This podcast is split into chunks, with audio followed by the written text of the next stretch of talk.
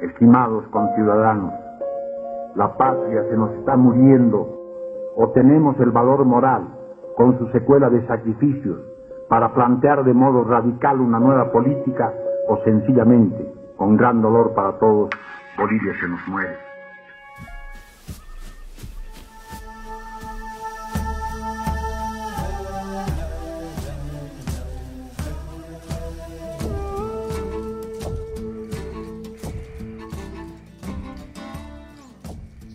Bienvenidos al tercer podcast de Open Mind Podcast, en dicen por ahí, con un tema que considero yo hablaremos en tan solo la punta del iceberg porque es increíblemente extenso este tema. Y más bien las investigaciones sobre este tema aún son necesarias, es decir, no se está cubriendo por completo y de hecho es una provocación justamente el hablar de esto, ¿no? Hoy en este episodio vamos a hablar sobre la democratización en el contexto de una cultura moderna y la cuestionante que planteó en un principio Lechner. ¿Responde la búsqueda de la democracia la búsqueda de la incertidumbre? Hasta nuestra actualidad, pese a que la democracia tiene sus defectos, es el único sistema creado por el hombre que hasta ahora es bueno la democracia de alguna forma nos garantiza la libertad pues, de expresión de todos los ciudadanos, pero este sistema tiene un nuevo contexto. Y en un inicio hablaremos en base a varios libritos. Voy a destacar dos, que son los patios traseros de la democracia, de Lechner, y eh, Repensar de la democracia. Para cuando cerremos el podcast, adaptemos y analicemos en qué realidad y contexto democrático vive Bolivia y se van a dar cuenta que es increíblemente triste, pero bueno. Comencemos con este episodio sobre la democracia.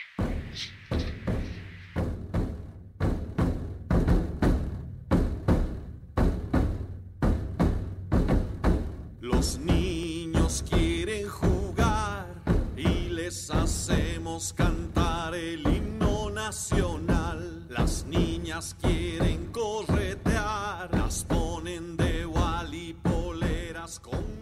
Como ya mencionamos, este sistema es uno de los mejores que conocemos hasta ahora y los sistemas evolucionaron a través de los años. Primero, fue una monarquía, luego fue una aristocracia, luego una plutocracia, luego una tiranía y finalmente tenemos a la que hoy por hoy utilizamos, que es la democracia. Que autores distintos autores aportaron al surgimiento de la democracia. Entre ellos está Dracón, junto con su código de leyes escritos, Tazolón, con la instauración de la cisactía y eh, la eliminación de la esclavitud por deudas. Luego está Clístenes, que instaura la isonomía o la igualdad ante la ley. Pericles, que instaura la mistoforia o el pago de sueldos a los agentes públicos. Luego tenemos en un principio en la historia una democracia en Atenas. El surgimiento, principalmente la cuna fue en Atenas. Pero la diferencia fue que en esta, en esta sociedad ateniense eh, se dividía entre dos. Eh, los ciudadanos y los no ciudadanos. El lío de antes, bueno, eh, fue que la democracia era directa Solo los de la asamblea y los que se consideraban ciudadanos podían votar. Y en el otro lado, los no ciudadanos no podían. Sin embargo, en nuestro siglo la democracia ya no es directa, sino es representativa, entre comillas. El poder lo tienen las personas que entregan el mismo a otro sujeto que nos gobierna por determinado tiempo. Entonces, esta democracia directa propia de Atenas a una representativa propia de Bolivia, por ejemplo, tiene sus diferencias. Primero, la directa eh, estaba conformada por las élites ciudadanas, era esclavista, se desarrollaba en una polis, las elecciones son por sorteo. En cambio, la democracia representativa es una ciudadanía, no es una élite, es universal. La libertad es parte del derecho, es nacional y la elección se hace a través del voto. Estas diferencias hacen que la democracia representativa sea hasta ahora uno de los más adecuados sistemas, ¿no? Sin embargo, en el libro de Contra la Democracia de Brennan no solo pone en jaque esta misma, sino que pone en mesa del juego a la epistocracia. Pero ojo, no estoy hablando de la epistocracia como solución, sino que estoy diciendo que pone en mesa del juego. Y esto lo hace para provocar la curiosidad de los lectores. En el texto de cómo ha fracasado la democracia presentan un, ejemplo de cómo, cómo se hace la pregunta de que qué pasa cuando se da a una mayoría racista el derecho a elegir sobre las minorías raciales. Hablemos que reconocer el derecho simétrico del voto o el libre derecho del voto no significa menor derecho moral, porque el derecho al voto es disponer sobre la libertad de otras personas. Y si yo quiero disponer sobre la libertad de otras personas, no basta con decir quiero que sea así, sino porque quiero que sea así. Tengo que ser informada o informado, y ese debería ser un requisito. Uno de los autores del libro identifica tres tipos de ciudadanos, y eso es muy interesante. El primero son los hobbits. No sé si recuerdan el libro del Señor de los Anillos, o bien la película, o la película de la comarca de los hobbits, que eran sujetos que vivían, si se dan cuenta, sin, sin un gobernante. Vivían ellos en su mundo felices, tranquilos en la comarca no les interesaba la política, no se informaban de ello, pero vivían tranquilos. Luego están los hooligans, que son los hinchas, es como, eh, no sé, un partido de Aurora y Wisterman. Eh, son dos sujetos que tienen bastante conocimiento del fútbol, o dos bases que tienen bastante conocimiento de fútbol. Sin embargo, es muy sesgado a la hora de hacerse un partido, por más que esté cometiendo una falta. El equipo eh, del hooligans, este no va a decir, ah, no, bueno, es que a ver, cometió una falta mi equipo, qué pena, ¿no? Va a decir, no, el otro equipo hizo algo indebido, ¿no? Entonces va a tener una concepción sesgada, pese a que tiene conocimientos. Y por último, los vulcanianos, que son aquellos que no se dejan llevar por las emociones y ven qué opción es mejor conociéndola, sin irse de un lado o para el otro. Y el libro dice que para que la sociedad funcione en un principio debe estar formado por los vulcanianos, por los últimos. Antes de ir a votar uno se debería informar, ver todas las opciones, analizarlas completamente y emitir el voto. Pero lastimosamente igual dicen que la sociedad, y es evidente, está compuesta normalmente por hobbits y hooligans, es decir, por los fanáticos que están sesgados pese a que tienen conocimiento del, del tema, y los otros que, digamos, son los que votan nulo a la hora de votar y no saben que ese voto también afecta, ¿no? pero bueno, están desinteresados del tema.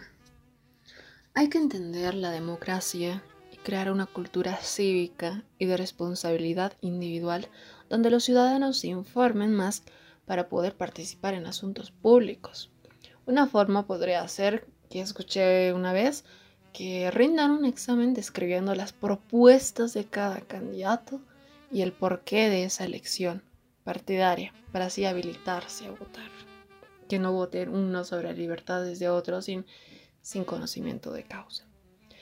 Al pasar los años, al hacerse evidente la corrupción, populismo y la demagogia de los políticos de turno, o al ver que discursos racistas, xenófobos y rabiosos de Trump, por ejemplo, que logran el 46% de voto de apoyo, nos pone en, en cuestionante. ¿La democracia alienta a los tiranos a ser ignorantes e irracionales? U otra pregunta que es, ¿estamos en una democracia donde todos votan pero el gobierno de turno o el tirano ignorante elige al siguiente gobernador? Es más, el mejor sistema democrático que ahora es eh, actualmente bueno es de Suiza, eh, acostumbrada a una democracia directa, pero casi todas las políticas son consultadas en los referéndums. Bueno, de eso hablaremos más adelante. Ahora voy en curso a la siguiente pregunta. ¿Cuál es el apoyo que tiene un sistema democrático en Bolivia? Y empecemos a hablar de Bolivia. Los datos del Barómetro de las Américas, la POP 1998 a, 2018, perdón, muestra que Bolivia después de Guatemala, ese es uno de los países donde la gente tiene mayor cultura de participación, es decir, estadísticamente Bolivia tiene mayor participación política o juvenil o en las votaciones, elecciones. Encabezamos la lista. pero Bolivia también encabeza la lista de mayores índices de intolerancia en cuanto a las condiciones de vida y al grado de satisfacción de las personas. Finalmente se hizo la pregunta que ¿puede que la democracia sea mejor que otro sistema de gobierno? Y la respuesta fue en su mayoría las personas que alcanzaban una mayoría de edad respondieron que sí es el mejor sistema y en cambio los jóvenes respondieron que tenían menos preferencia al sistema democrático. Y esto es muy interesante, ¿no? Hay un sinfín de datos que en este texto del barómetro muestran los cuales son analizables, pero en cuanto a la democracia es esta. Con respecto a los datos estadísticos, vemos que, la democracia está en crisis. ¿Será que estamos viviendo una verdadera democracia? Escuchaba por, por la calle el otro día decir a alguien, hoy, día la democracia está, está en los que son más versus los que están menos cohesionados. Tierra de loco, de tonto,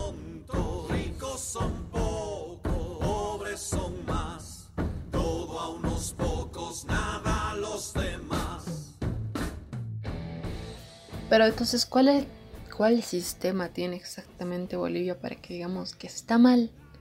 Pues bueno, es el siguiente. Y atención con este, con este dato. El sistema electoral boliviano nace en la Revolución Nacional de 1955, junto a la Revolución Agraria y al voto universal. Creo yo que estos dos han sido un eje fundamental, creo que admirable de, esta revolución. Creo yo que ya era necesario que todos votemos y no solo los caballeros con cierto ingreso económico. Bueno, la revolución agraria igualmente es necesario. Sin embargo, pese a que antes ¿no? Eh, teníamos un sistema muy malo y al cambiarse a otro era mejor, evidentemente, em, este nuevo sistema, eh, dado que invitaba a millones de personas a votar, el llamado voto universal, la Revolución Nacional se encargó de utilizar el sistema de Mussolini, el de la Italia fascista. No podemos decir que nos volvimos fascistas, evidentemente, pero el sistema eh, de elecciones fue copiado por la incertidumbre al voto de masas. estas eran las leyes fascistísimas inspiradas por Alfredo, Alfredo Rocco, que garantizaba pues una dictadura sólida, con apoyo legal y una organización para gobernar. Esto quiere decir más para entender este sistema. Por ejemplo, la ley del 24 de diciembre de 1925 establece textualmente que todos los funcionarios, públicos que rechacen la fidelidad al Estado italiano deben ser sustituidos. El mismo día se aprueba el decreto 2263 que da libertad al presidente de consejo a cambiar al jefe de gobierno, al primer ministro, al secretario de Estado y al jefe de gobierno. Entonces, el único poder que tenía el rey o en ese entonces el encargado que era Mussolini. O sea, no había instituciones independientes, todos respondían a una sola persona, es por eso que se llama dictadura fascista en Italia. Pero ¿por qué el MNR quiere copiar esto? es muy sencillo. Como ya dijimos, al incorporar millones de personas, sobre todo el campo con gran poder decisivo, porque eran miles, la gente del MNR consideró que para hacer la nueva democracia, donde miles de nuevos individuos votasen, se tendría que pensar, en un sistema parecido, ojo, parecido, no es el mismo, eh, al del Mussolini, para asegurar el gobierno tranquilo. Y es, evidente, de aquí para adelante todos los gobiernos lo hicieron tranquilamente, es por eso que hicieron de todo y de, y de nada, y hasta ahora nadie se los juzga, ¿no? Y en los 12 años de, de ese gobierno del MNR funcionó así. Todos los demás gobiernos, esto se mantiene. En el de Obando, en el de Suazo, aunque también esté de transición, pero bueno. Y básicamente el sistema mussoliniano era perfecto para el gobierno de turno, eh, que dicta al Parlamento las normas y el Parlamento nombra a los jueces, los fiscales, los alcaldes, los ministros, las aduanas y así llegó, llegó hasta el 2003 con una democracia de corto alcance. Luego de que Bolivia, bueno, llegamos a un punto en que nos cansamos de tanto régimen, de tanta corrupción, y con la esperanza puesta en un proceso de cambio, todo esto se mantiene. Es más, están profundizando el sistema musoliniano que antes se había instalado paz extensor en 1952. Y ahora el gobierno nombra a todas las personas, creo que hasta el director de la escuelita de mi barrio seguro lo nombra el presidente. Todo político está contento con este sistema. ¿Y por qué no los puede perseguir la fiscalía, la policía? Tampoco puede perseguirlo porque nombran al jefe de policía. No puede ni haber golpe de estado porque nombran a los generales del ejército bueno, aunque eso sí cambió un poco, ¿no? El proceso de cambio, porque antes en Bolivia tenía golpes de estados como arena en el desierto, pero igual, sigue siendo en estados dependientes e instituciones dependientes. Para finalizar un poco les comento sobre qué hace Suiza y para ser una gran nación democrática. Y es principalmente la separación de poderes, evitando así la acumulación de poder en dirigentes o instituciones públicas, ¿no? Les explico. En Suiza eligen a siete representantes de diferente color político. Y esos siete eligen a uno que será el que maneje de manera nacional la administración. Pero tiene el mismo poder y que los siete o menos. Entre sus cargos está, por ejemplo, ese que, que es representar a Suiza en el extranjero, digamos. Cargos más simbólicos y representativos es el que que es elegido, digamos, el simbolismo del presidente en Suiza, no ocupa cargos tan importantes. Supongamos que en una votación donde se dice que de qué color deben ser todas las casas, porque de la mayoría preferiría amarilla, digamos, porque le traen recuerdos de la infancia. Y hay una minoría azul que quisiera azul porque quién sabe le gusta el color. Entonces Suiza para resolver esa diversidad, eh, en su parlamento tiene una cámara alta y una cámara baja. La cámara alta representa a los amarillos, que ganaron por mayoría de todos, y una cámara baja que representa a los cantones, es decir, que se diferencian los intereses de los cantones donde hay más concentración de personas que en donde hay poco. O sea, al final se atiende hasta las demandas de los que querían pintar la casa roja, digamos, pero por cantón, según la demanda de esa sociedad. No está de más decir que Suiza es una sociedad federal que eh, el poder está descentralizado. Como ya dije, tienen siete representantes de diferente color político. Bolivia puede tener varias soluciones. Entre ellas está, e insisto, esto es muy importante creo que de este podcast no me alcanza para eh, describir que debería ser un gobierno en la que los tres poderes se separen. Primero el poder judicial, segundo el poder legislativo, el cual está bajo mando del presidente de la República, en este caso del Estado plurinacional, y el ejecutivo. A su vez, el presidente debería ser nombrado no como un jefe, sino como un trabajador, como un contrato de trabajo con evaluaciones, el cual si no se cumple, pues las instancias correspondientes e independientes la destituyan en su cargo. Por eso está la fiscalía, lastimosamente hoy en día igual es dependiente al, al presidente. Y ante todo, la democracia también es que en el Parlamento estén así como partidos multicolor y no solo de un color que respondan a una persona. En ese parlamento deben estar organizaciones psicológicas o técnicas, culturales, el ciudadano de base, entre tantos otros de repente. Y que dejemos de ver las imágenes tan lamentables donde, bueno, el jefe dice algo y todos los asambleístas levantan la mano sin saber por qué, como Mussolini. Se lo obedecía sin saber por qué pese a su autoritarismo. Hace falta una reforma democrática donde el ciudadano elija, pero con base de las propuestas y el gobierno y que los ciudadanos respondan a las propuestas, no al discurso.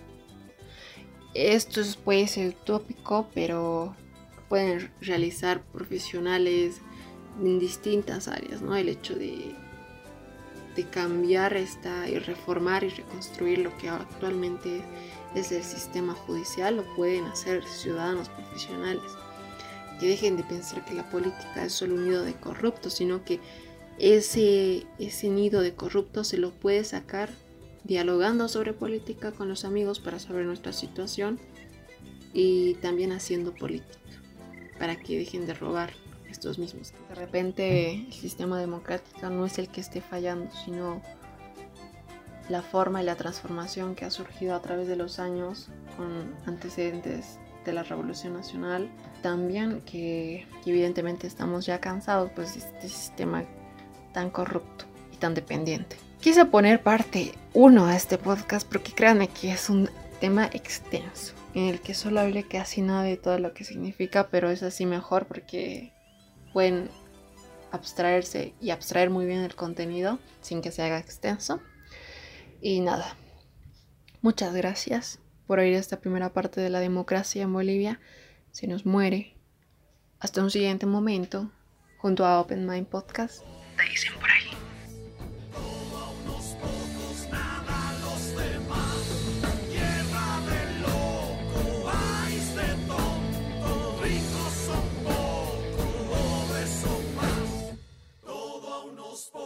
nada los demás.